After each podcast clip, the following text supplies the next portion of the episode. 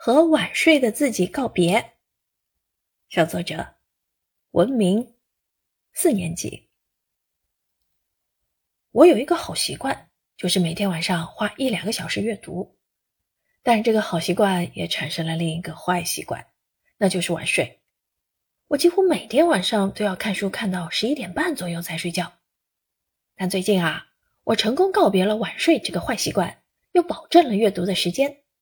你知道我是怎么做到的吗？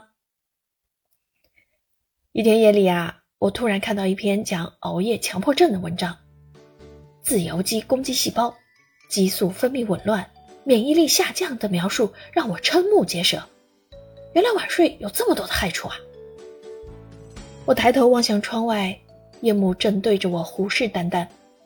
我痛下决心，必须改掉晚睡的坏习惯。我一看时间，十一点，今天开始改还来得及。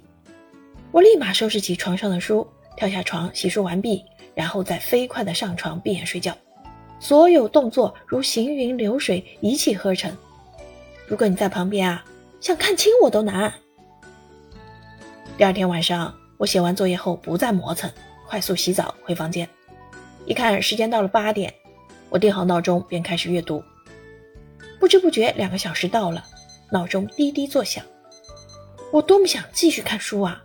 现在也才十点，离我平时睡觉的时间还早很多。可是不行，我必须改掉晚睡的坏习惯。恋恋不舍地收起了书，我快速搞好所有内务后熄灯睡觉。之后连续一个多月，我都严于律己，认真执行早睡计划。我既保证了阅读的时间，又改掉了拖拉磨蹭和晚睡的坏习惯，真是一举三得啊！教师点评：本文起因交代清楚，经过描写精彩，结尾简练利落。极为难得的是，文明同学语言的运用。